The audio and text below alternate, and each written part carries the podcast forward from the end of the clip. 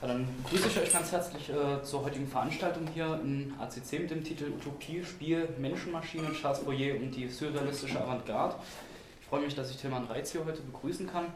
Ähm, bevor ich den Referenten kurz vorstelle, würde ich noch gerne was zu dem Motto sagen, äh, das so ein bisschen äh, äh über den nächsten vier Veranstaltungen der Reihe Kunstspektakel äh, Revolution steht. Das Motto heißt, wir lesen und schreiben als Konstrukteure. Ähm, es handelt sich dabei um ein etwas entfremdetes Zitat von Bertolt Brecht, der in seinen Polemiken gegen Georg Lukács, gegen dessen Auffassung von Realismus geschrieben hatte. Wir verwandeln uns in Kritiker und lesen als Konstrukteure.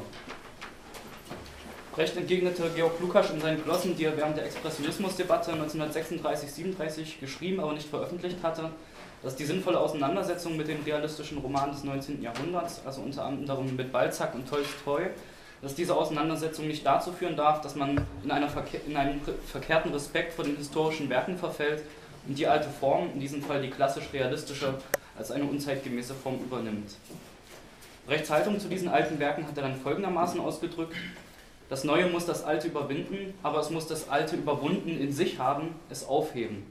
Man muss erkennen, dass jetzt ein neues Lernen gibt, ein kritisches Lernen, ein umformendes, revolutionäres Lernen. Es gibt Neues, aber es entsteht im Kampf mit dem Alten, nicht ohne es, nicht in der freien Luft. Während Lukács also die Form des realistischen Romans des 19. Jahrhunderts als einzig realistische und damit sozialistische Literatur empfiehlt, ist Brecht weitaus respektloser.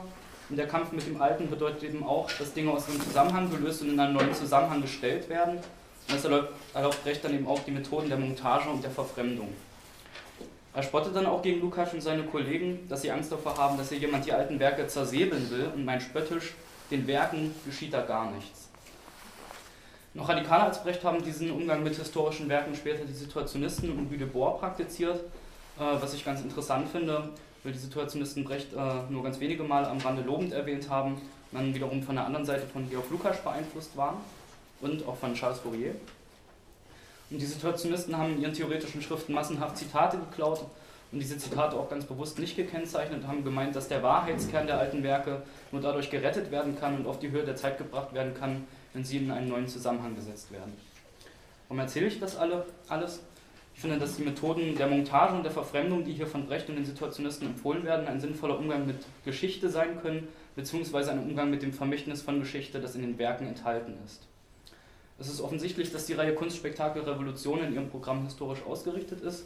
Also seit die Reihe im letzten Jahr begonnen hat, beschäftigen wir uns mit Bewegungen, deren Wirken in der Vergangenheit liegt. Wir haben in den Texten zu der Veranstaltungsreihe immer wieder betont, dass eine Auseinandersetzung mit der Geschichte, also mit Bewegungsgeschichte, mit Kunstgeschichte, deswegen sinnvoll ist, weil diese Geschichte ein Schlüssel ist, um die Gegenwart begreifen zu können.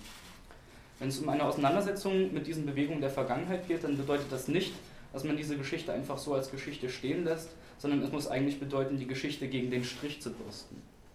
Wenn es eine sinnvolle Auseinandersetzung mit den alten Werken sein soll, dann dürfen diese Werke eben auch nicht einfach als historisches stehen bleiben, sondern es bedarf einer Übersetzung dieser Werke, einer aktiven Interpretation. Und das bedeutet dann letztendlich auch, dass bestimmte Motive verworfen werden müssen, bestimmte Momente hervorgehoben werden müssen und eben auch in einen neuen Zusammenhang gesetzt werden müssen, aus einem Blickwinkel, der sich erst aus der Gegenwart ergibt. Ich verstehe diese Veranstaltungsreihe also als eine Aufforderung zu einem kritischen Geschichtsbewusstsein und zu einer gegenwärtigen Aktivität, die in der Lage sein will, die alten Werke zu überwinden, aufzuheben, wie Brecht es formuliert hat. Jetzt heißt das Motto, wir lesen und schreiben als Konstrukteure. Also hier sind nochmal Lesen und Schreiben als zwei Momente von Literatur hervorgehoben und das betrifft auch so ein bisschen die Ausrichtung der nächsten vier Veranstaltungen, wobei Charles Fourier da ein bisschen eine Ausnahme ist, weil er eigentlich keine Literatur gemacht hat. Aber ich finde dann doch, dass seine Beschreibung seine Utopien auch immer was Literarisches an sich haben. Und ich denke, das ist dann auch, was später die Surrealisten daran begeistert hat. Wir lesen und schreiben als Konstrukteure. Der wichtigste Begriff, der in diesem Satz eigentlich steckt, ist die Konstruktion. Und das ist ein Begriff, der in den nächsten vier Veranstaltungen immer wieder vorkommen wird. Bei der heutigen Veranstaltung steckt die Konstruktion schon im Titel. Utopie, Spiel, Menschenmaschine, also die Menschenmaschine.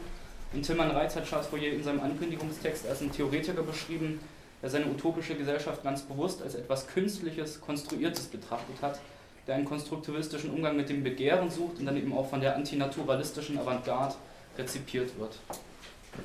Am 22. April, also in einer Woche, äh, werden Zwie und R.G. Dupius über Lord Réamont und dessen Konstruktionsmethode referieren. Also auch da geht es um Konstruktion bzw. um Destruktion Und der französische Dichter Lautréamont hat eigentlich schon viel früher und viel radikaler das praktiziert, was Brecht in seiner Lukas-Polemik fordert. Also er hat geradezu eine Plagiatskunst betrieben, hat abgeschrieben und Zitate verfremdet oder einfach mal alte Gedichte umgeschrieben, um sie sozusagen zu retten, sie zu berichtigen, ihnen ihren wirklichen Sinn zukommen zu lassen. Also hier auch Konstruktion als Methode. Und genau um diesen Streit, ob man sowas überhaupt darf, darum wird es am 13. Mai gehen. Da werden Kerstin Starkemeyer und Roger Behrens über die Expressionismusdebatte referieren, die ich eben schon erwähnt hatte. Die Expressionismusdebatte war eine Diskussion, die 1936-37 in der Exilzeitschrift Das Wort von sozialistischen und humanistischen Literaturtheoretikern und Literaten geführt wurde, wo es eben genau darum ging, wie man mit der Avantgarde umgehen muss, ob man deren Methoden bejaht, die ja Konstruktionsmethoden sind, oder ob man sich lieber dem klassischen Realismus zuwendet und die Avantgarde als dekadent verwirft. Und letztlich am 17. Juni wird Magnus Klau über Paul Celan referieren, der auch wiederum ein bisschen aus der Linie rausfällt, bei dem Konstruktion und Montage aber auch eine wichtige Rolle spielen. Also zum einen hat Celan selbst, äh, Celan selbst eine surrealistische Phase durchlaufen und surrealistische Literatur übersetzt. Äh, und er konstruiert auch selber, wenn er zum Beispiel altertümliche, verschwundene Sprachgebräuche in seinen eher minimalistischen Gedichten einbaut, womit dann eben auch ganz oft Geschichte reflektiert wird. Konstruktion kommt bei Celan auch immer wieder als Motiv vor. Ja, ganz oft geht es zum Beispiel um die Vermessung und Kartografierung des Inneren, wo also die Konstruktion bis in das Innere des Menschen ragt. Ja, danach ist dann dieser Block der Reihe äh, auch schon wieder vorbei. Das wird dann im Spätsommer oder im Herbst eine Fortsetzung geben. Konstruktion ist letztlich äh, ein Pol der Avantgarde, um die es in der Reihe ja immer geht. Aber sie ist nur ein Pol, sie oszilliert ständig zwischen bewusster Konstruktion auf der einen Seite und unbewussten Passivität, Intuition auf der anderen Seite. Damit ist die Avantgarde exemplarisch für die Situation in der Moderne. Erst in der Moderne werden Gegensatz von Natur und Konstruktion überhaupt so radikal formuliert. Und obwohl Gesellschaft in der Moderne Konstruktion bedeutet, wird Gesellschaft in ihr zu einer zweiten Natur. Sie wird als naturhaft, geradezu als naturkatastrophenhaft erfahren. Eine Bewegung, die diesen Zustand aufheben will, darf weder der reinen Konstruktion verfallen, die keine Spontanität mehr zulässt, noch darf sie sich dem zutiefst reaktionären Versuch andienen, das Natürliche gegen, die, gegen das gesellschaftlich Abstrakte ins Feld zu führen, die Unmittelbarkeit gegen die Vermittlung. Eine solche Bewegung kann meines Erachtens von der Avantgarde und ihrem Scheitern lernen, von der Avantgarde als einem Schlüssel zum Verständnis der gegenwärtigen Situation. Ja, soweit äh, zur Einleitung zu diesem zweiten Block von Kunstspektakel Revolution. Heute geht es also um Charles Fourier. Ich würde noch ganz kurz was zu Tilman Reitz sagen. Ähm, Tilman Reitz hat Philosophie, Soziologie und Kunstgeschichte studiert. Er hat promoviert zu dem Thema Bürgerlichkeit als Haltung zur Politik eines privaten Weltverhältnisses. Diese Studie ist 2000 als Buch im Metropol Verlag erschienen. Nee, 2003, 2003. bei Fink, aber ist nicht so wichtig. Also. äh, genau, und hat auch immer wieder Beiträge im Argument Verlag veröffentlicht. Außerdem ist er Mitherausgeber des äh, jüngst erschienenen Buches Grenzverschiebung des Kapitalismus umkämpfte Räume und Orte des Widerstands und er ist Mitarbeiter am Soziologischen Institut an der Uni Jena. Damit würde ich dann dir das Wort übergeben. Ja, danke schön. Ähm, sich mit Fourier zu beschäftigen lohnt sich wahrscheinlich äh, schon deswegen, weil Fourier meint, dass ähm, wenn die Menschen freundlicher und klüger miteinander umgehen, höchstwahrscheinlich auch das Wetter besser wird. Das ist eine seiner Zukunftsprognosen und ich denke, das ist ein Anlass, ihn zu lesen.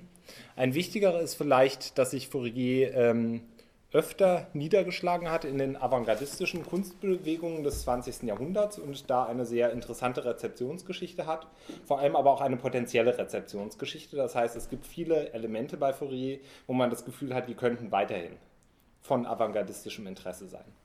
Darüber will ich heute reden. Ähm, Eventuell ist der Titel, der mir äh, ursprünglich vorgeschlagen worden ist, äh, noch passender als das, was ich dann daraus gemacht habe. Der ursprüngliche Titel war ungefähr Das Erbe Charles Fourier für die ästhetischen Avantgarden.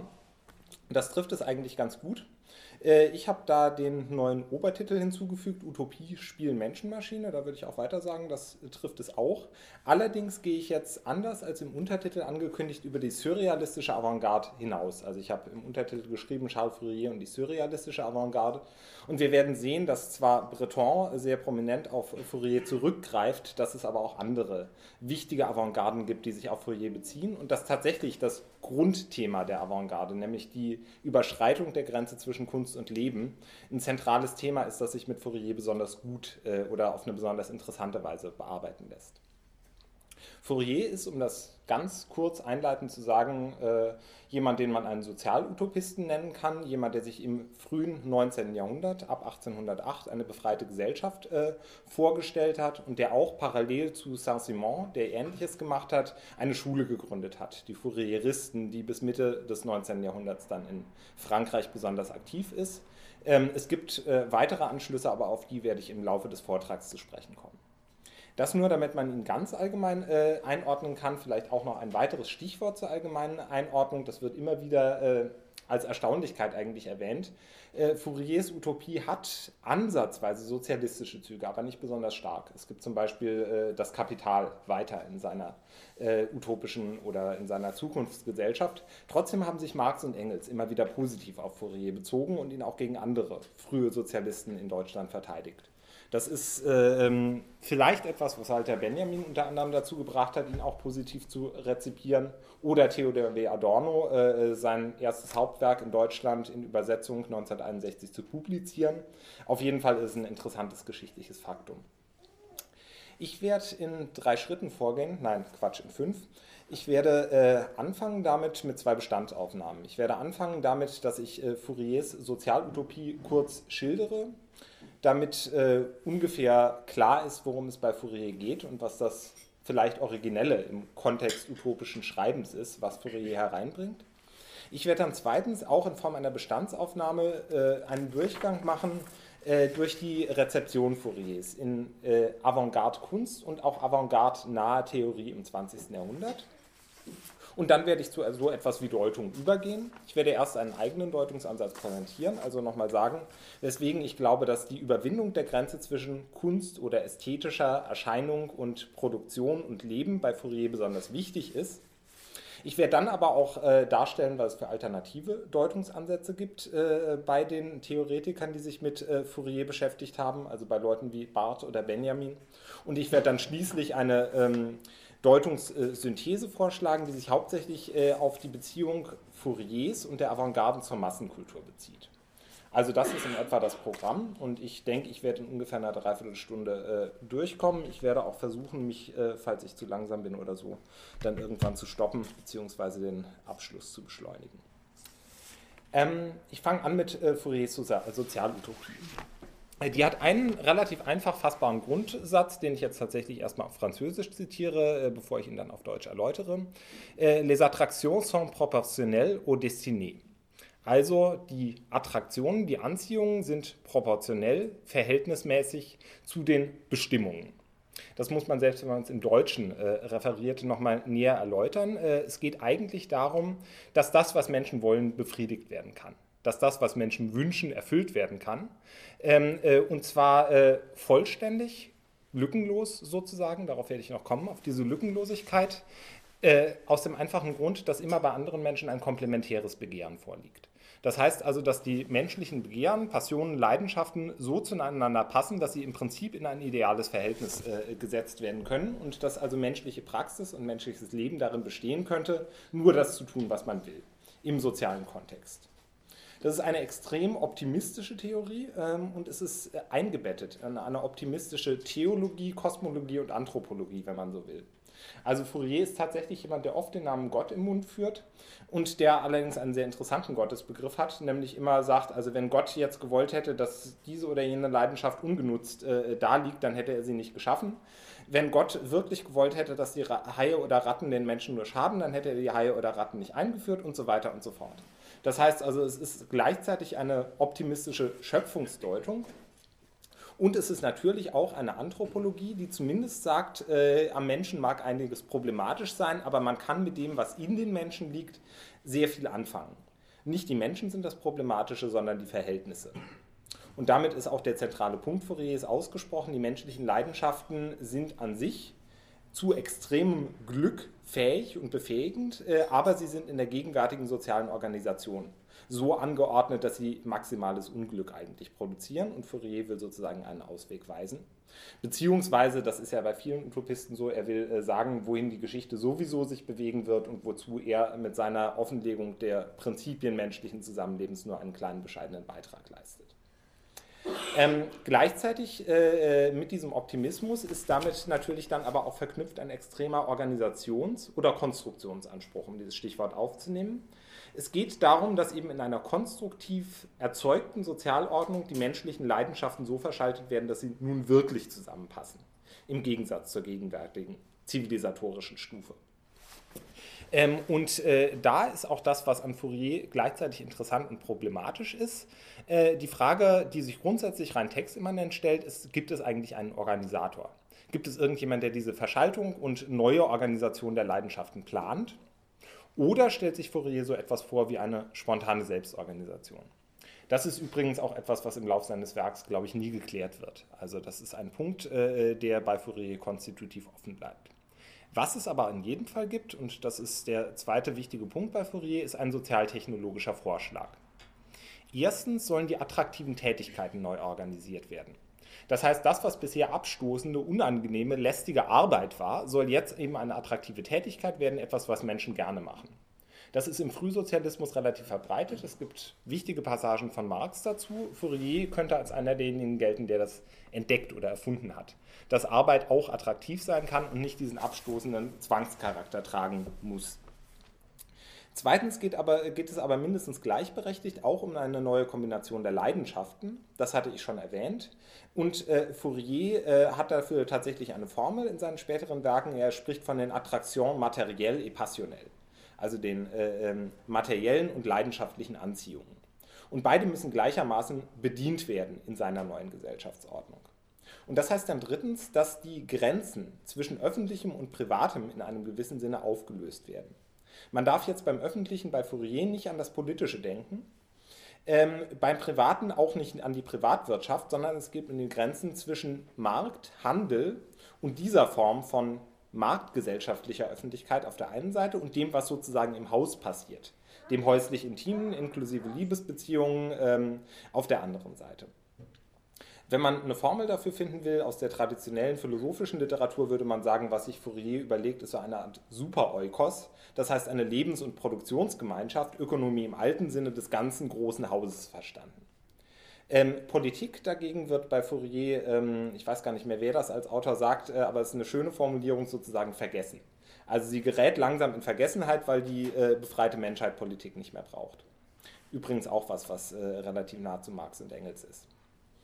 Ähm, und ähm, die interessante Frage ist jetzt eben, wie will Fourier das im Einzelnen äh, bewerkstelligen, die Reorganisation der Arbeiten und Leidenschaften so, dass das Öffentliche und das Private eine neue Gesamteinheit bilden.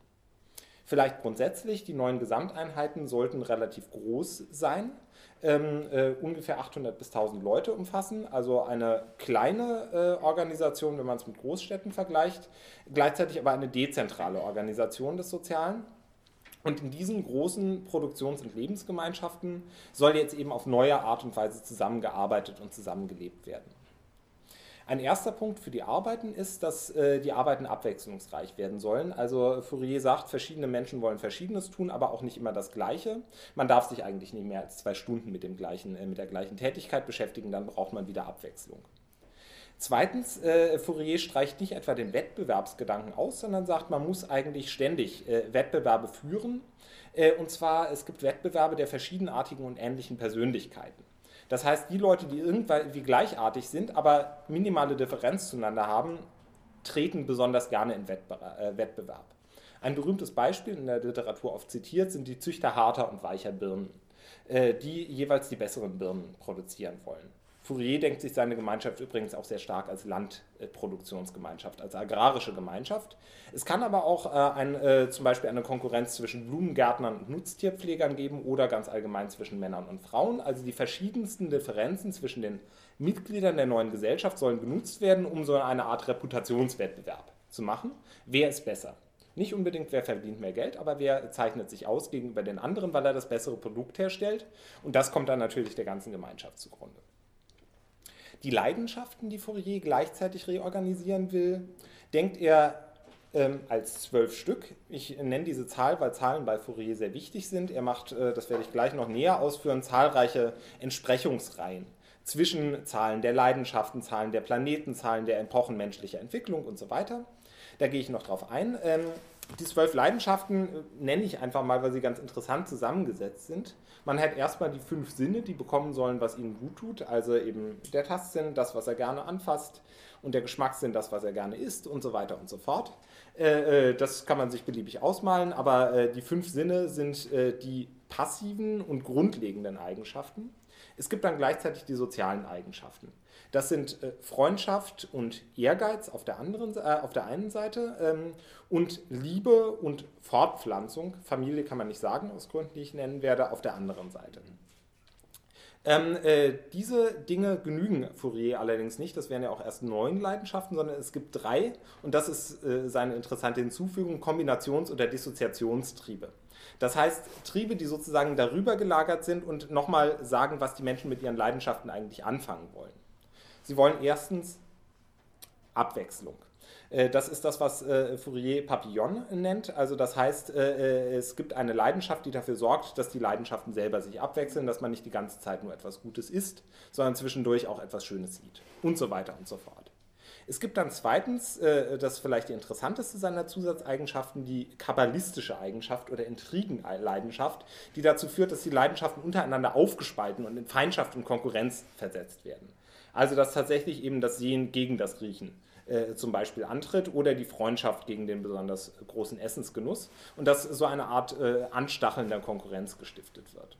Und es gibt dann schließlich noch, damit wirklich die soziale Maschinerie und die menschliche Tätigkeit am Laufen gehalten wird, ähm, äh, Komposit, das ist die enthusiastische äh, Leidenschaft.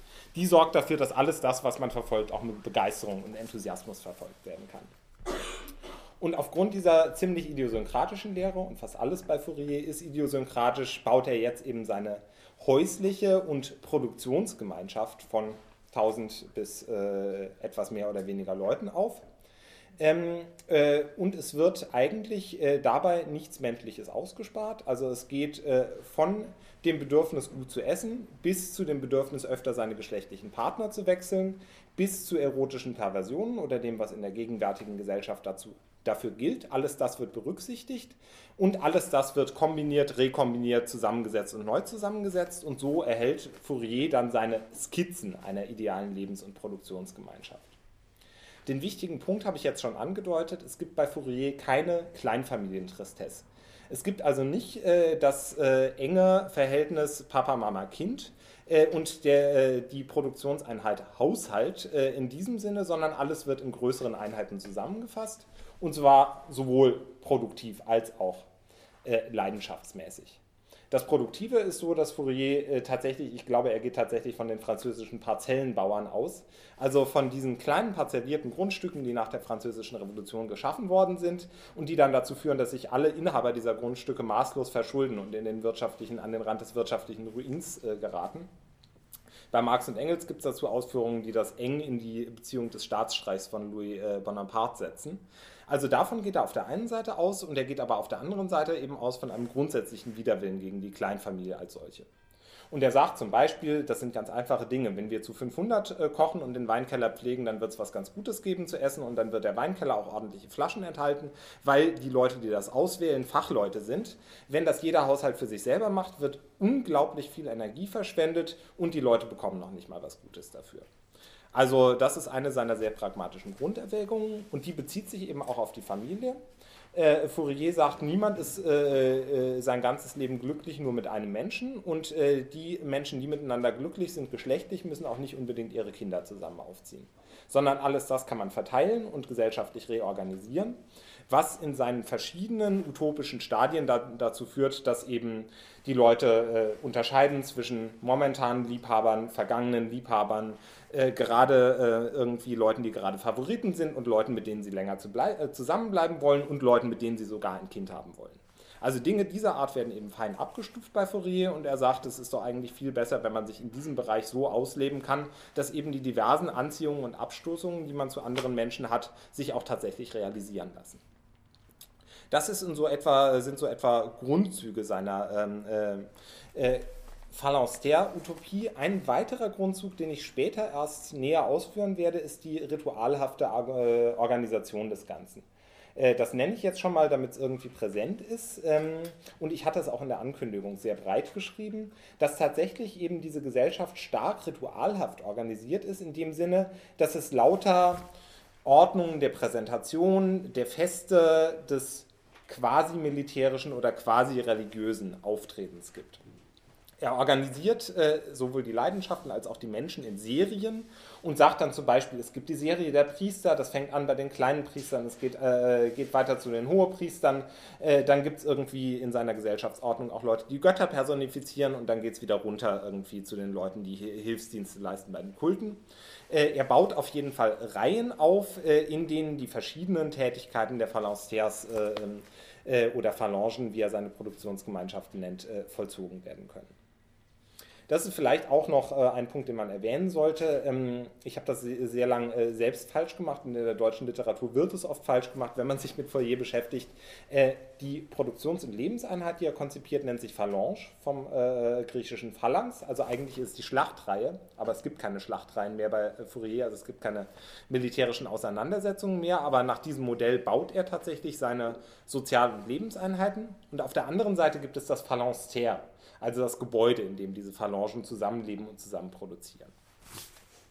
Das vielleicht ganz grundsätzlich dazu, wie er sich die neue Gesellschaft vorstellt. Man könnte das äh, fast beliebig ausführen, aber ich komme vielleicht noch auf Einzelheiten näher zu sprechen im Laufe des Vortrags.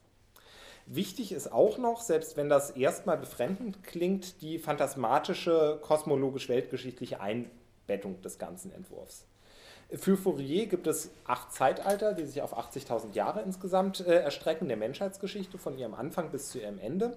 Äh, und in die Menschheitsgeschichte einbezogen ist eine Umgestaltung der Erde und der Natur. Und nach der Menschheitsgeschichte folgt unser Weiterleben auf anderen Planeten.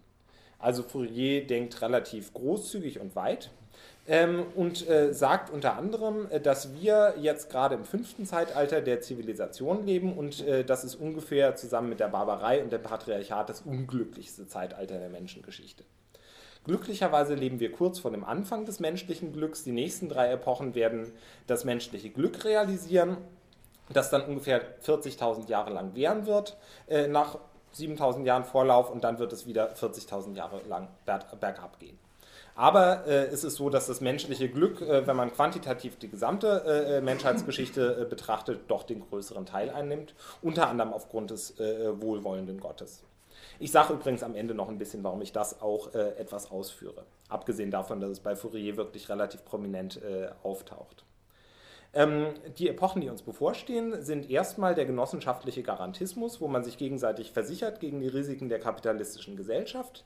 Äh, sie äh, ist dann äh, noch gekennzeichnet, diese Epoche des Garantismus, dadurch, dass es noch Privatfamilien gibt während in den Epochen der beginnenden und vollendeten Harmonie die Privatfamilie aufgelöst ist und die Fourierischen Produktionseinheiten und Lebenseinheiten geschaffen sind. Trotz der großen Zeiträume, die Fourier im Blick hat, ist Beschleunigung möglich. Er sagt, wenn jetzt ein Phalanstère oder eine Phalange nach seinem äh, Sinn eingerichtet würde, könnte man gut auch die Zwischenepoche des Garantismus, die auf ungefähr 2000 Jahre ansetzt, überspringen, äh, weil nämlich äh, diese Produktions- und Lebenseinheit so attraktiv für alle anderen Menschen wäre, dass sie sofort auf der ganzen Welt explosionsartig, wie er sagt, Nachahmung fände. Äh, das ist ein Teil äh, des äh, phantasmatischen Konstrukts, aber es wird noch wesentlich wilder. Fourier ähm, konzipiert gegen Haie, gegen Tiger, gegen Ratten. Also generell Wesen, die dem, was in der Natur im Moment den Menschen schädlich ist und unsympathisch ist, genau entgegengesetzt sind. Äh, und äh, im Gegenteil nützliche äh, Funktionen verrichten und mit den Menschen in irgendeiner freundlichen und friedlichen Weise zusammenleben. Er beschwert sich auch an mehreren Punkten, dass wir noch nicht fähig sind, mit den Tieren auf solch eine friedliche, ergänzende Weise zusammenzuleben. Und ein Beispiel, das öfter genannt wird, ist, dass der Gegenhai zum Beispiel dafür da ist, Schiffe durchs Meer zu ziehen. Es gibt aber auch bei den Himmelskörpern äh, Bewegungen laut Fourier, die äh, zum Beispiel so aussehen, dass ähm, in näherer Zukunft äh, am Anfang des harmonischen Zeitalters eine boreale Krone entstehen wird. Das heißt eine Art neuer Zwischenhimmelskörper am Polarkreis. Ähm, das stellt sich Fourier vor als einen großen Kreis, der die Erde mit der Sonne verbindet und insgesamt Licht und Wärme produziert. Und dieses Licht und diese Wärme sorgen dafür, dass sich automatisch das Klima auf der Erde bessert was erst in der äh, äh, Reichweite ist, wenn die Menschen eben besser miteinander umgehen äh, und äh, dass eben tatsächlich auch das bisher unbewohnte Land kultiviert werden kann, sodass die Menschheit sich friedvoll und ohne Probleme ausdehnen kann. Die boreale Krone sorgt allerdings nicht nur für Licht und Wärme am Nordpol, sie sorgt auch dafür, dass das Meer entsalzen wird und generell eine eher limonadenartige Konsistenz annimmt, sodass die Menschen also wirklich zufrieden sind mit ihrer Umwelt, falls man sich das wünschen kann. Also das sind so die äh, fantastischen Auswüchse dessen, was sich Fourier vorstellt. Es gibt dazwischen, zwischen Schlaraffenlandmotiven dieser Art allerdings auch immer wieder äh, Antizipationen von Dingen, die dann irgendwann technisch realisiert werden, äh, zum Beispiel von Telekommunikationstechnik. Also dass eben tatsächlich äh, Ereignisse, äh, Fourier sagt, vom Planeten Merkur, von der Stadt New York auf die Stadt Paris übertragen werden, aber man könnte jetzt genauso gut sagen, eben durch Satellitentechnik. Also Dinge dieser Art äh, stellt er sich auch vor und danach eben, ich hatte es schon erwähnt, die Wiedergeburt der Menschen auf anderen Planeten. Äh, um das jetzt abzuschließen, es gibt bei Fourier auch noch so etwas wie ein Organisationsprinzip seiner Geschichtserzählungen, kosmologischen, anthropologischen und so weiter Erzählungen, nämlich eine überbordende Analogiebildung. Ähm, äh, Fourier sieht vor, dass äh, der Kosmos verschiedene Zeitalter durchläuft dass die Erde und die Menschheit verschiedene Zeitalter durchlaufen und dass die von ihrer Anlage her genauso beschaffen sind, prinzipiell wie der Architektur der Phalanx Terres. Also eine Mitte, zwei Flügel, aufsteigender und absteigender Flügel. Und genauso sind dann auch die produktiven Serien äh, organisiert, also zum Beispiel Birnenzüchter von den sehr harten zu den sehr weichen Birnen oder eben zum Beispiel äh, die Liebesgemeinschaften von den äh, äh, nur irgendwie mal auch auftauchenden Liebhabern bis zu den äh, unmittelbaren Favoriten. Also alles das äh, stellt sich Fourier äquivalent oder strukturgleich organisiert vor und er macht dann weiterhin Ausgriffe mh, auf die Abschnitte des menschlichen Lebens, auf die ähm, menschlichen Leidenschaften, die ja auch zwölf sind, auf die Tonleiter mit ihren zwölf Halbtönen und ab und zu auch auf Farben und auf mathematische Formen.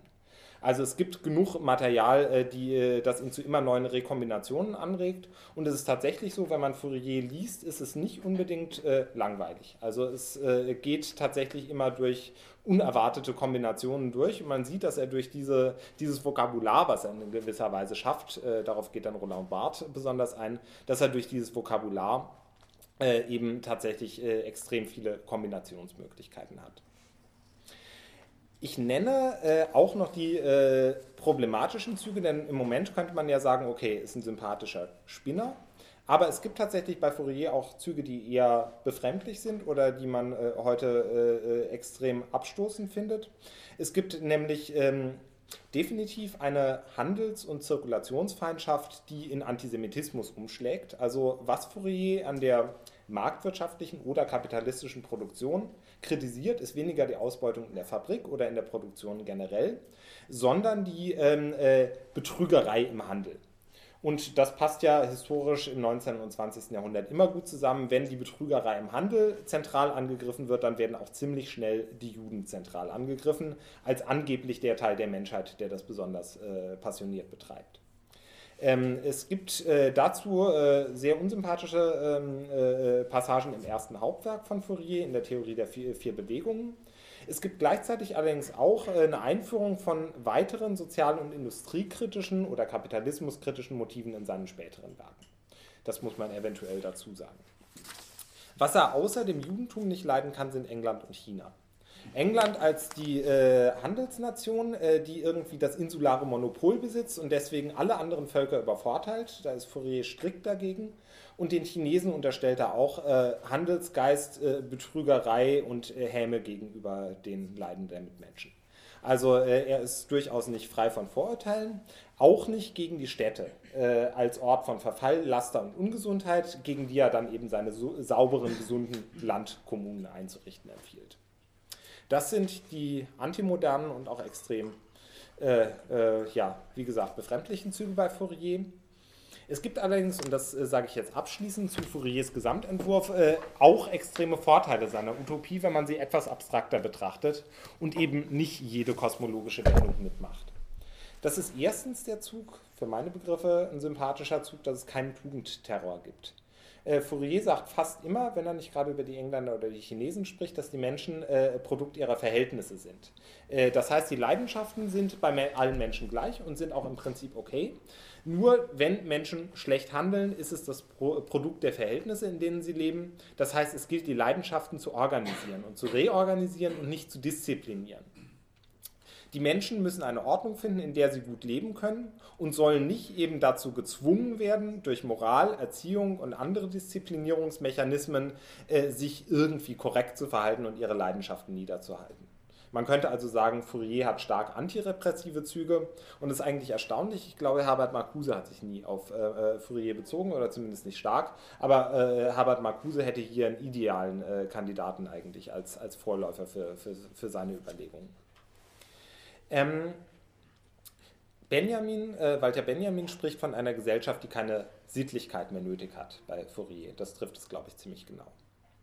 Was ich zweitens auch sehr interessant und äh, anregend finde, ist, dass seine äh, Utopie nach dem Prinzip maximaler Differenz statt maximaler Gleichheit äh, organisiert ist.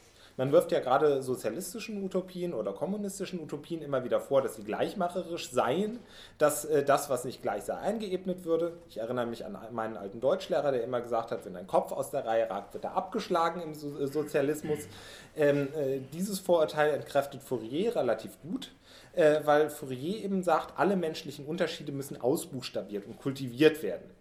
Die Unterschiede zwischen den Anlagen und den Bedürfnissen und den Tätigkeiten äh, sollen kultiviert werden. Äh, und das schadet den Menschen deswegen nicht, weil es dann so unglaublich viele Unterschiede gibt, dass kein einziger mehr bestimmend ist und kein einziger mehr soziale Ungleichheit im Sinne krasser, extremer Machtungleichgewichte organisieren kann. Das ist also der zweite Punkt, das Prinzip maximaler Differenz. Und drittens finde ich auch interessant, dass Fourier über seine Kombinationen, seine Zahlenordnungen, seine kosmologischen Spekulationen dazu kommt, äh, fast nichts an der gegebenen Sozialordnung als unveränderlich hinzunehmen. Eine blöde Ausnahme bildet übrigens das Kapital. Also er sagt tatsächlich, äh, in der zukünftigen Gesellschaft wird der Gewinn der Gesellschaft nach Kapital, Talent und Arbeit verteilt. Das heißt, ausgerechnet das, was alle anderen Sozialisten kurz später angreifen, lässt Fourier intakt. Aber abgesehen davon ist mir eigentlich nichts aufgefallen, was er in der Gesellschaft intakt lassen will, was er unverändert lassen will. Die Familie wird reorganisiert oder aufgelöst, die Arbeiten werden radikal reorganisiert, die Feiern und das kultische Leben, werden wir noch sehen, werden komplett neu gestaltet und auch die Naturverhältnisse. Äh, alles wird eigentlich zum Gegenstand hedonistischer und rekombinatorischer Fantasie. Und da ist Fourier, glaube ich, radikaler als fast alle anderen Utopiker, die ich zumindest kenne. Soweit äh, dazu, was Fourier äh, Anfang äh, bis Mitte des 19. Jahrhunderts äh, vorgelegt hat. Ich komme jetzt dazu, und das wird etwas knapper. Ich gucke auch gerade mal, das muss auch knapper werden, ähm, äh, wie Fourier in den Avantgarden aufgenommen wurde.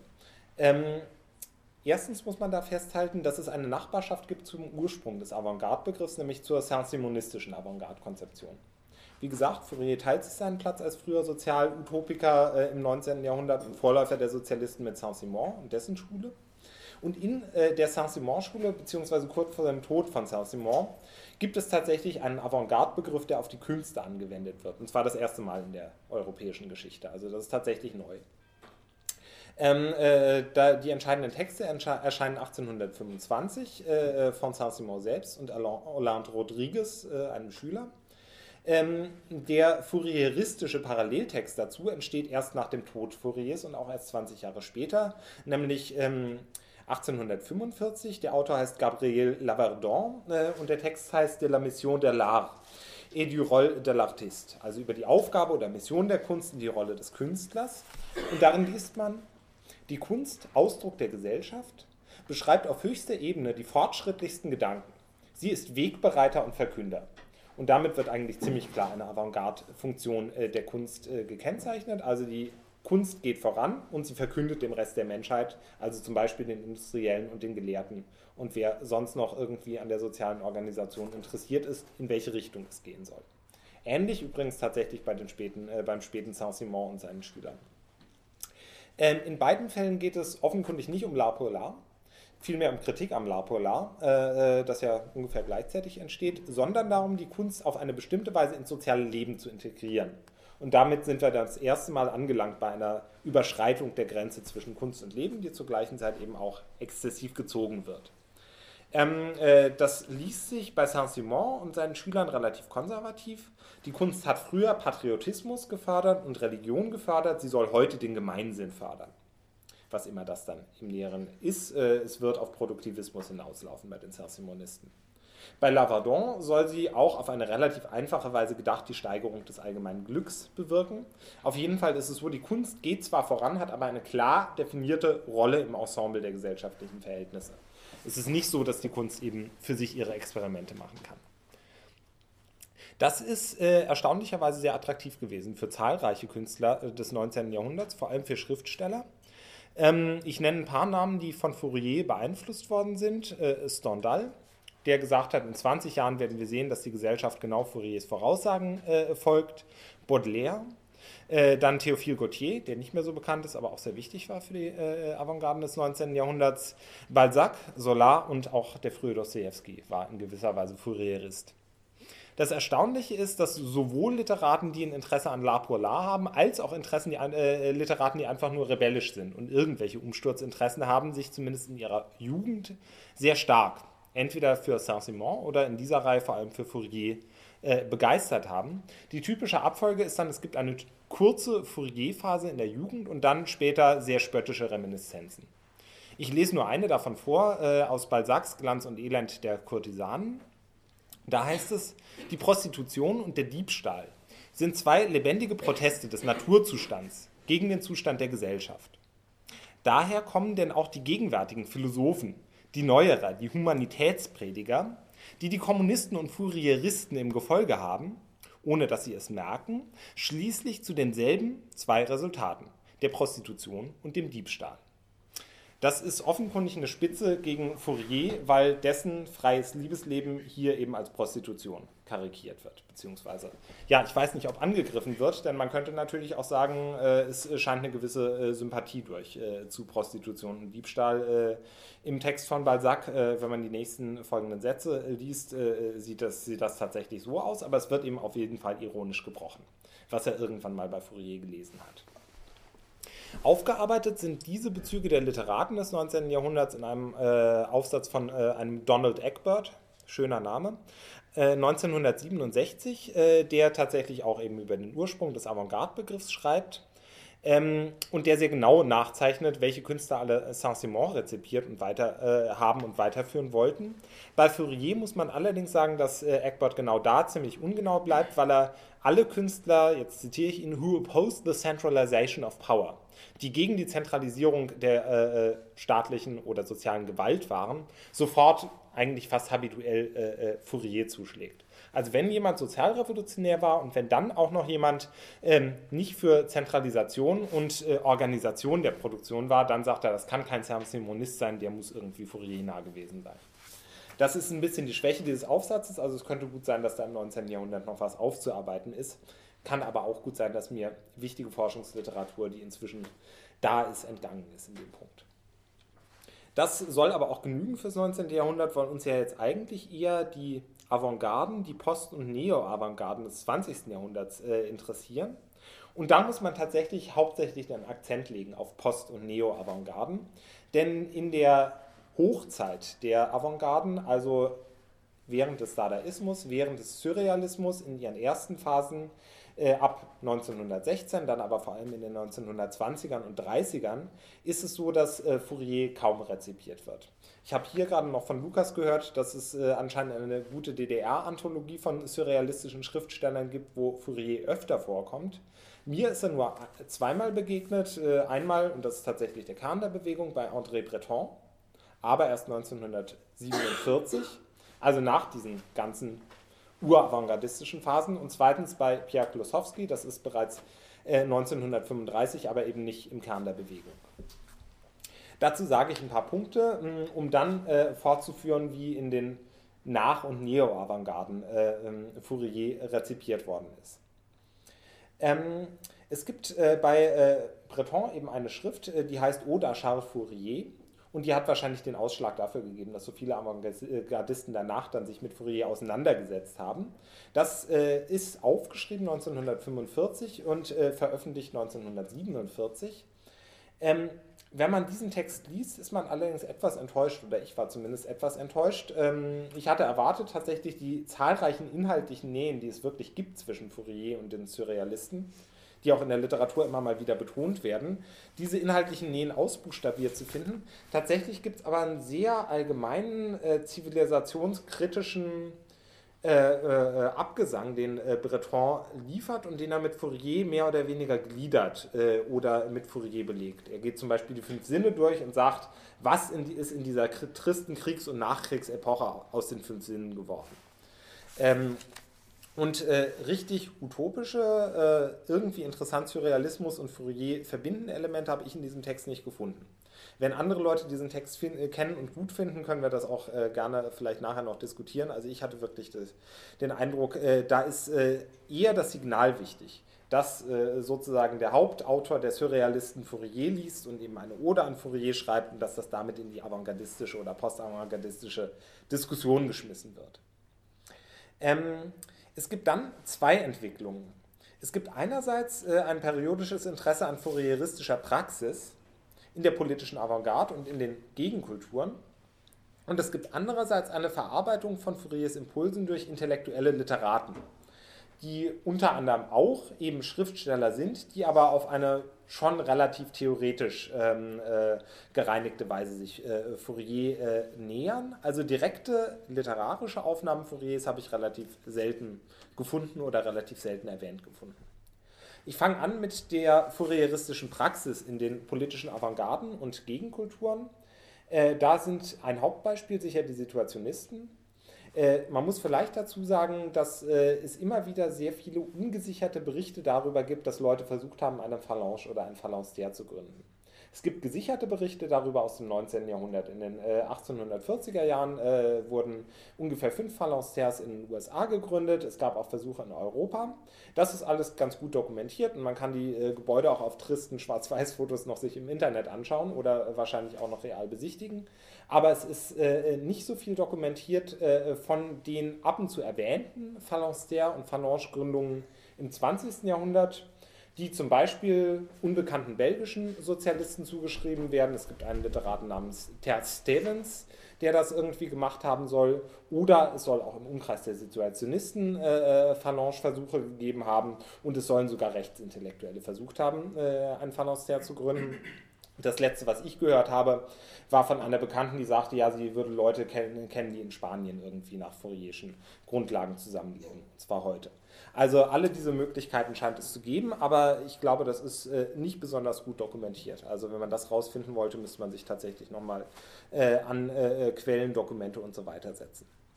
Abgesehen davon gibt es aber auch besser dokumentierte Aufnahmen eben in den Gegenkulturen äh, und äh, der politischen Avantgarde. Bei den ähm, Situationisten ist es jetzt nicht ähm, äh, Guy Debord, der das zentral macht, sondern ein Autor namens Raoul Vanegem. Ich hoffe, ich spreche ihn richtig aus.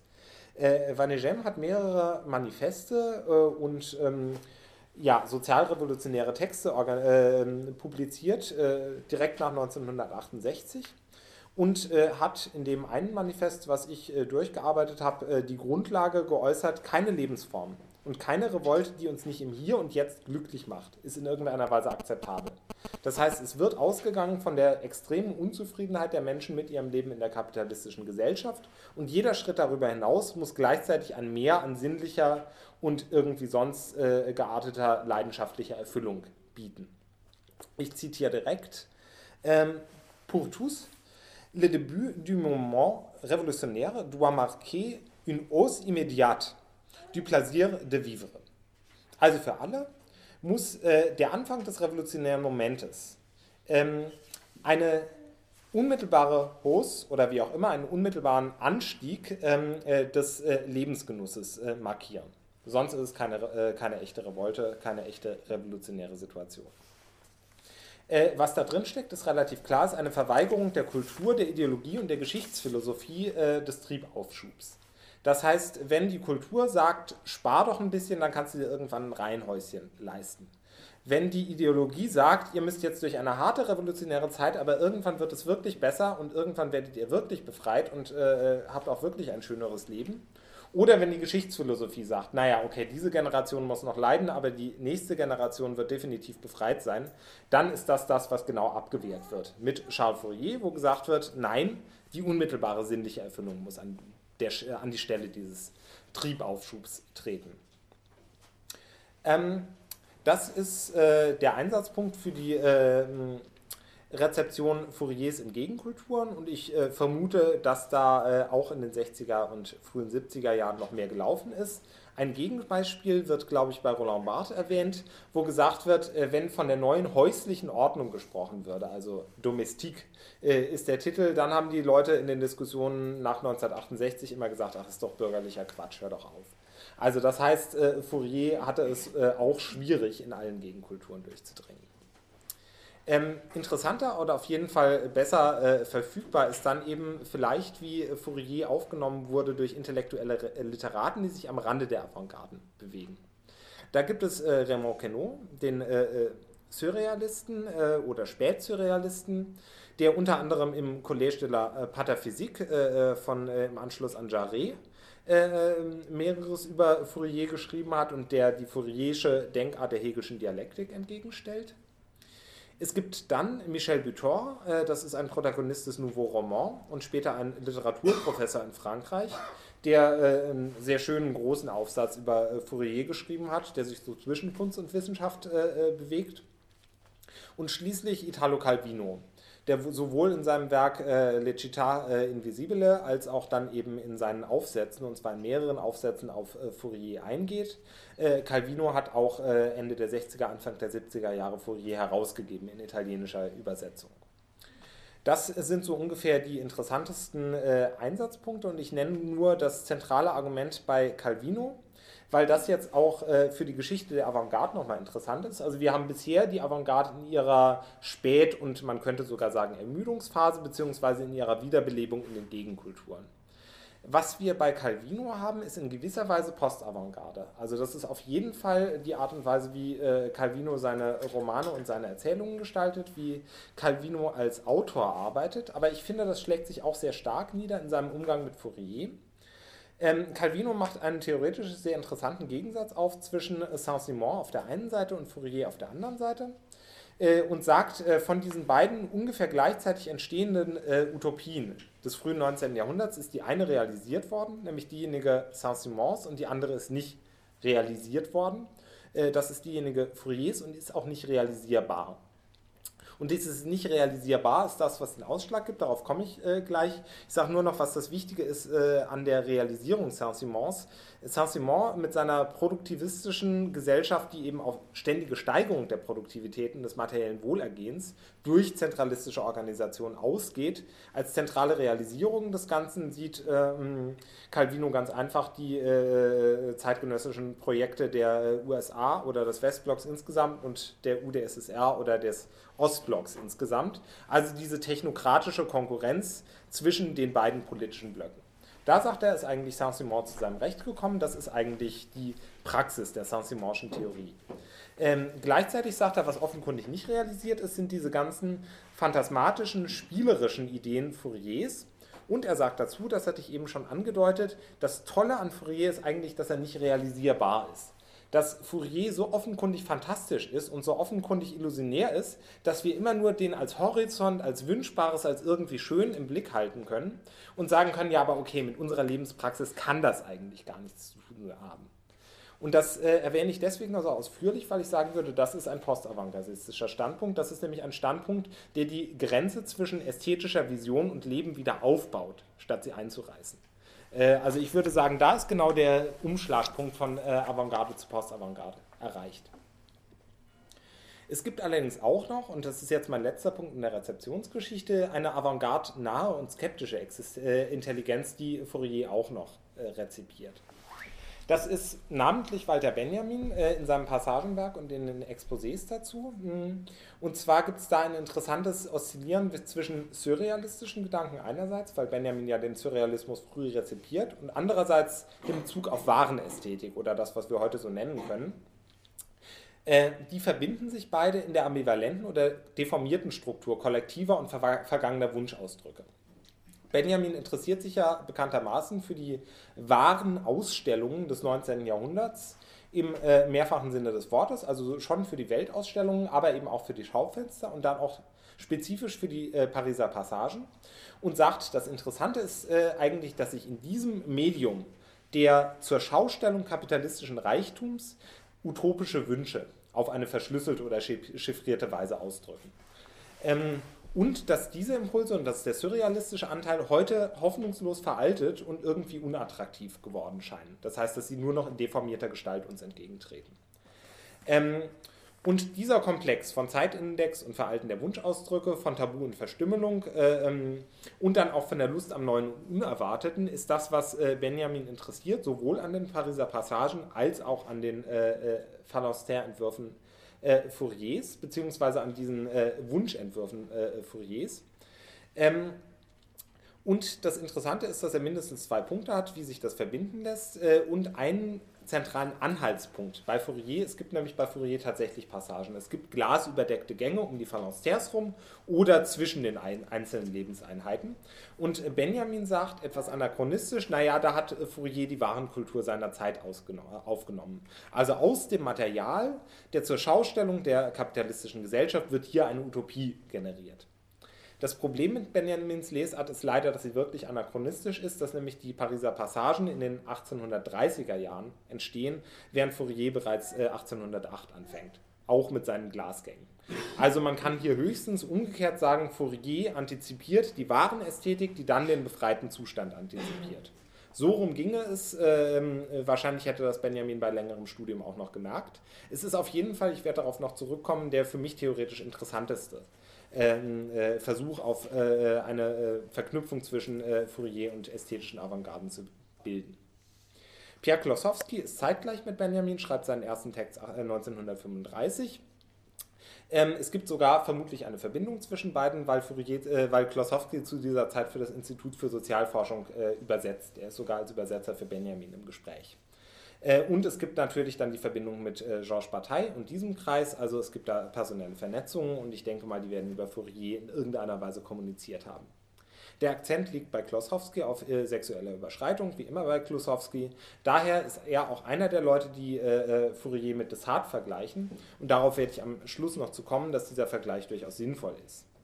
Zentral wird er gemacht von Roland Barthes in den 70er Jahren in seinem Buch Sartre Fourier Loyola, wo er also nicht nur Sartre und Fourier parallelisiert, sondern sogar Ignatius von Loyola, den Gründer des äh, Jesuitenordens, in diese Reihe stellt. Er hat dafür eine ganz gute Motivation. Er sagt nämlich, die Art und Weise, wie menschliche Lebensweisen, Leidenschaften und auch Körper miteinander konstruktivistisch verschaltet werden, ist eigentlich bei allen diesen drei Autoren in etwa äh, strukturgleich. Es gibt ähm, die Operation des Isolierens. Die Leute werden eingesperrt und abgeschlossen. Bei Fourier weniger eingesperrt, bei Descartes etwas mehr. Abgeschlossen in, jeder, äh, in jedem Fall von der Außenwelt. Bei Loyola schließen sie sich selbst ab in der Mönchszelle. Es wird dann ihr Verhalten artikuliert. Das heißt, es werden einzelne Bestandteile aus ihrem Leben, aus ihrer Erfahrung, aus ihrem Körper, aus ihrer Art und Weise äh, Praxis zu machen, herausgebrochen und neu zusammengesetzt. Das ist das Moment des äh, Artikulierens. Sie werden dann neu angeordnet, also in Szenerien gebracht, ob das jetzt eben eine Fouriersche Serie oder eine Desartsche Orgie ist. In jedem Fall werden die Leute eben so konfiguriert, dass man sieht, da hat jemand was angeordnet. Und diese Anordnung wird ganz genau geschildert. Und schließlich, das ist äh, Barths sozusagen spezifischer Punkt, auch der schwer, am schwersten verständliche, werden äh, ähm, die Körperleidenschaften und Erfahrungen auch noch theatralisiert. Äh, wobei er unter Theatralisieren was versteht, was wir normal nicht mit äh, Theater in Verbindung bringen würden, nämlich die Aufhebung von Figur-Grundverhältnissen. Er sagt, alles bei Fourier, Sartre und Ignatius ist Sprache, nichts ist Stil. Alles ist äh, das Grundsystem, das immer wieder neu zusammengebaut wird. Es zeichnet sich keine spezifische Gestalt in diesem Grundsystem ab. Warum das Barth Theatralisieren äh, nennt, äh, habe ich nicht herausgefunden, aber sein Argument äh, sollte, denke ich, klar sein. Es sollte vielleicht auch schon sich andeuten, worauf Barth hinaus will, in gewisser Weise auch wieder postavantgardistisch. Ähm, er sagt, wenn ich diese Leute vergleiche, dann nicht etwa aufgrund ihrer Inhalte, also nicht, weil ich die religiöse Erfahrung steigern will, weil ich für die sadistische Befriedigung oder weil ich für das menschliche Glück bin, sondern weil ich diese Leute betrachte, sagt Barth, als Schöpfer neuer Sprachen. Also es wird semiotisch eigentlich das Ganze betrachtet und semiotisch äh, das Ganze eingeordnet. Äh, äh, er sagt, der Zugang zu diesen Utopien oder diesen äh, Ideen sozialer Organisationen ist eigentlich, muss eigentlich ein zeichentheoretischer sein. Ähm, jetzt komme ich endlich zu meinem Deutungsansatz und den muss ich jetzt kurz halten. Ähm, es geht, glaube ich, äh, sowohl bei Fourier als auch in den Avantgarden, als auch in den Theorien, die ich äh, äh referiert habe, um spezifische Zurückna äh, äh, Verbindungen von Kunst und Leben, beziehungsweise Überschreitungen der Grenze zwischen Kunst und Leben. Ähm, äh, die fragliche Definition finde ich immer noch am besten ausgeführt, das als Literaturhinweis bei Peter Bürger. Es gibt auf der einen Seite die Zurücknahme der ästhetischen Begehrensvirtualisierung. Äh, Kunst ist nicht nur Promesse du Bonheur, also oder ästhetisches ist nicht nur Promesse du Bonheur, äh, sondern Realisierung des Glücks. Beziehungsweise die Utopie ist nicht nur Versprechen, sondern soll eben unmittelbar realisiert werden. Es gibt bei Fourier und bei den Avantgarden kein uninteressiertes Wohlgefallen, sondern es gibt sinnliche Attraktion äh, und sinnliche Erfüllung. Und es gibt schließlich keinen abgeschlossenen Raum für die Kunst neben anderen Bereichen des Lebens, sondern es gibt ästhetische Gestaltung in Form von Dekoration, von Konsumtion, Gastrosophie, also die Wissenschaft von der Ernährung und vom Gutschmecken spielt eine wichtige Rolle bei äh, Fourier und schließlich sinnliche Liebe. Also es gibt kein, äh, keine Spanne zwischen Begehren und Erfüllen sozusagen. Äh, das ist das Spezifische bei Fourier und damit äh, nähert er sich eben an der avantgardistischen Zurücknahme der Grenze zwischen Kunst und Leben. Auf der anderen Seite, auf der Seite des Lebens in Anführungszeichen, gibt es eine Art Aussetzung des Realitätsprinzips. Auch wieder sowohl bei Fourier als auch in den Avantgarden. Es gibt keinen Ernst des Lebens jenseits der sinnlich-ästhetischen Glückssuche. Ähm, damit wird auch unter anderem die, also damit wird das Leben spielerisch, damit wird das Leben lustbetont, damit wird aber auch die kognitive Realitätsprüfung ausgesetzt. Deswegen äh, habe ich unter anderem so ausführlich referiert, was Fourier sagt zur Umgestaltung der Schöpfung, weil man sich nicht mehr kognitiv, sondern eher durch Wünsche in der Realität orientiert Daher kann man vielleicht erklären, weswegen Fourier die ganze Zeit auf Dinge wie die Polarkrone, die Antiratte oder die bevorstehenden 40.000 Jahre Glück kommt. Ähm, wenn man diese beiden Punkte zusammennimmt, Zurücknahme der Begehrensvirtualisierung, Aussetzung des Realitätsprinzips, ergibt sich zumindest bei Fourier etwas, was jetzt äh, anders zu Angriffen gegeben hat, nämlich eines, eine, könnte man sagen, kleromatische Konzeption des durchgängig erfüllten Hier und Jetzt. Pleroma, es gibt viel oder zu viel, alles ist erfüllt, keine Lücke wird gelassen. Das ist, denke ich, bei äh, Fourier ganz evident. Jedes Begehren findet äh, sein Ziel. Es gibt eine unmittelbare und ständige Präsenz des Erwünschten. Es gibt keinen Triebaufschub, das hatten wir schon erwähnt, keine zivilisatorische Versagung und kein Jenseits. Also der Gott ist auch unmittelbar jemand, der uns im Hier und Jetzt Erfüllung schenkt. Ähm, Fourier ist dafür kritisiert worden und das führe ich gleich noch aus. Der erste, der das vielleicht gemacht hat, ist Maurice Blanchot der gesagt hat, eigentlich ist Fourier total unerotisch. Trotz dieser zahlreichen äh, erotischen Spiele und dieser vielen Verschaltungen menschlicher Lüste und Bedürfnisse, eigentlich gibt es bei ihm kein Begehren, es gibt die Spannung, die sich aufbauen muss für irgendeine erotische Erfüllung, nicht bei Fourier. Ähm, allerdings muss man vielleicht hinzufügen, es gibt bei Fourier eine Art Überfülle die zumindest verhindert, dass sich das Ganze zum System schließt. Also er hat so viele überbordende Einfälle, was sich alles noch füllen und alles noch erfüllen ließe, dass man eigentlich nicht das Gefühl hat, dass es irgendwann fertig und wird irgendwann stillgestellt, sondern es, dieser Trieb, immer wieder neue Erfüllungen zu finden, geht ständig weiter und produziert vielleicht so, sozusagen eine minimale Spannung. Und äh, schließlich, also das ist jetzt eher auf Seiten Fouriers, äh, äh was ihn wieder mit den Avantgarden verbindet, ist eine Präferenz für uneigentliche Lebenspraxis, das hatte ich in der Ankündigung sehr stark geschrieben, für universalisiertes Ritual und Spiel. Es gibt eine Ritualisierung oder Virtualisierung fast des gesamten sozialen Lebens. Es gibt Wettkämpfe statt Wettbewerb in der Produktion. Man will die anderen übertreffen. Es gibt die Auflösung der Ehe in Favoritenranglisten und polygame äh, äh, Rangordnungen und äh, Tanzveranstaltungen. Es gibt die Pragmatisierung der Religion. Lauter kleine Priester werden mit spezifischen Einheiten, äh, spezifischen Aufgaben betreut, zum Beispiel auch Kinderpriester im Alter von zwölf Jahren, die dafür zuständig sind, zum Beispiel den Schmutz in den äh, Metzgereien zu be äh, beseitigen oder dafür zuständig sind, die Metzger an Grausamkeit gegenüber den Tieren zu hindern und so weiter und so fort. Herrschaft und militärische Gewalt erscheinen nur noch als Symbolordnungen und schließlich wird die symbolische Kontrolle selbst auch an eine Kinderbande übergeben. Es wird nämlich gesagt, die Mädchen und einige eher weiblich äh, verfasste Jungen im Alter von 12 oder 13 Jahren, kurz vor der Pubertät, sind besonders sprachsensibel, also sollen die doch irgendwie an die Stelle der Akademie Française treten und kontrollieren, wie ordentlicher Sprachgebrauch auszusehen hat. Ähm, und wenn man das mit anderen, auch nicht ritualarmen äh, Utopien vergleicht, sieht man, dass hier also enorm viel, was Menschen unglaublich ernst nehmen, auf eine unglaublich leichte Stufe gehoben wird. Und das ist sozusagen ein elementarer Vorteil der Integration des Ästhetischen ins Leben. Alternative Deutungsansätze konzentrieren sich eigentlich darauf, dass Fourier in der Massenkultur heute angekommen ist. Es gibt eine neuere Veröffentlichung, ein Sammelband zu Fourier, die äh, bezeichnet ihn als Philosophen der Kleinanzeige. Also, ähm, das ist jetzt irgendwie ein etwas blödes Beispiel, aber mir fällt kein besseres ein. Äh, irgendwie 40-jähriger äh, Damenwäscheträger mit äh, besonderer äh, Faszination für kleine ähm, äh, Teddybärpuppen sucht 20-jährige ähm, äh, Studentin, die sich gerne Godard-Filme anschaut. Wenn irgendwie so eine Passung hergestellt werden soll, dann ist sie bei Fourier sicher vorgesehen und in der Kleinanzeige eben auch. Ähm, man kann dann auch davon sprechen, dass der Massentourismus äh, Bedürfnisse und Begehren dieser Art kombinatorisch erfüllt und befriedigt. Und ähm, sehr früh hat äh, Calvino äh, den Begriff Ordinatore dei Desideri äh, gebildet, also der Computer des Begehrens. Das heißt, ideal ist das Ganze natürlich mit Computertechnik zu machen. Und wenn man an äh, Dinge wie Parship denkt, könnte man auch sagen, Fourier ist jetzt genau dabei, realisiert zu werden. Ähm, Sprachschöpfung hatte ich schon erwähnt.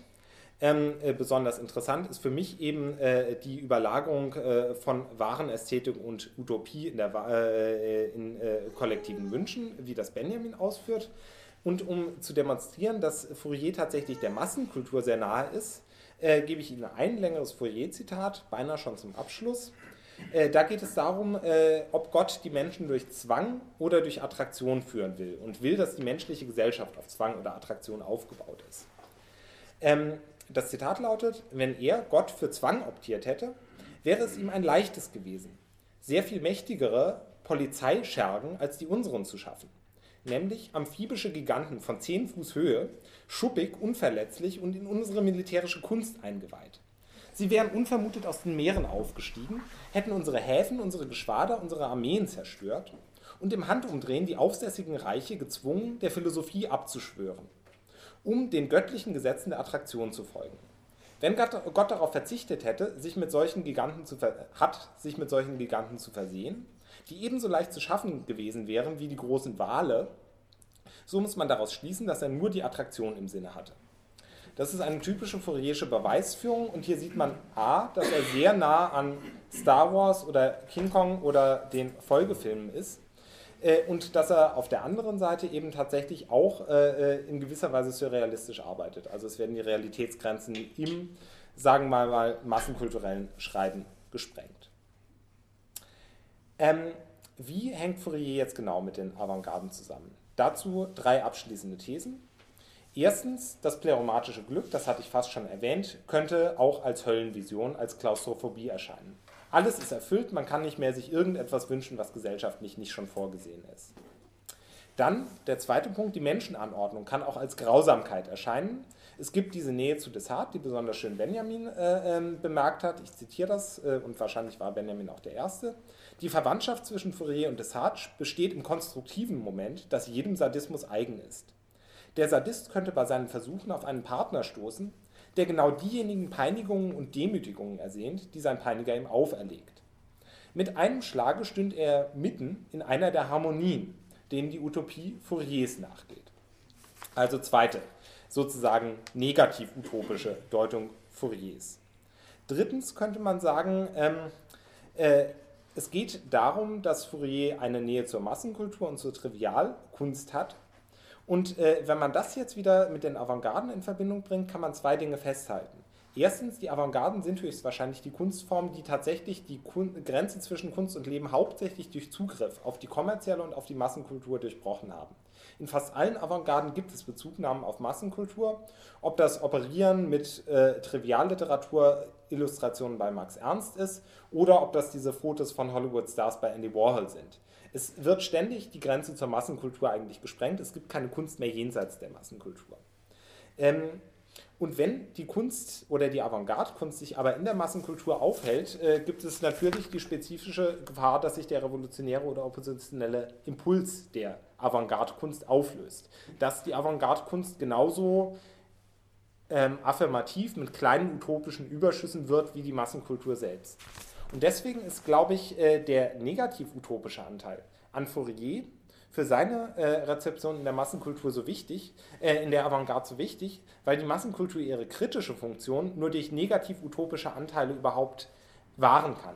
Es muss immer auch etwas Schreckliches dargestellt werden. Es kann nie nur etwas Lustvolles und Erfülltes äh, dargestellt werden. Es können nie nur einfache Glücksversprechungen gemacht werden, sondern es muss im Medium des ästhetisch gestalteten Lebens ausprobiert werden, was an der gegenwärtigen Lebensweise tatsächlich wünschenswert ist, wo man sie überschreiten kann und wo ihre Versprechen auch sozusagen geradewegs in die Katastrophe oder in die Hölle führen. Und äh, diese beiden Funktionen, also auf der einen Seite die utopischen Überschüsse der gegenwärtigen Massenkultur auszuprobieren und auf der anderen Seite die destruktiven oder klaustrophobischen Visionen, die in der äh, gegenwärtigen Massenkultur äh, liegen, auszuprobieren. Das könnte eine Aufgabe der Avantgarden sein. Das war zumindest eine Aufgabe der Avantgarden oder eine Funktion der Avantgarden im 20. Jahrhundert. Und ich nenne vielleicht noch zwei neuere Filme der letzten Zeit oder Fernsehserien, wo das in der Massenkultur selber geleistet wurde. Das wäre sozusagen als utopische Version eher Buffy the Vampire Slayer, wo also eine neue Form des Zusammenlebens unter anderem geschildert wird im Gewand des Horrorfilms und auf der anderen Seite Twin Peaks, wo David Lynch eben im Medium der Fernsehserie das Klaustrophobische der Massenkultur schildert. Und ich denke, das ist ein Punkt, wo avantgardistische Kunst tatsächlich weitergehen könnte, beziehungsweise wo ästhetische Praxis, um es harmloser zu sagen, im Sinne der Avantgarden weitergehen könnte und wo sie eben bei Fourier weiter auch sinnvolle Anknüpfungspunkte hätte. Ja, soweit. Dankeschön.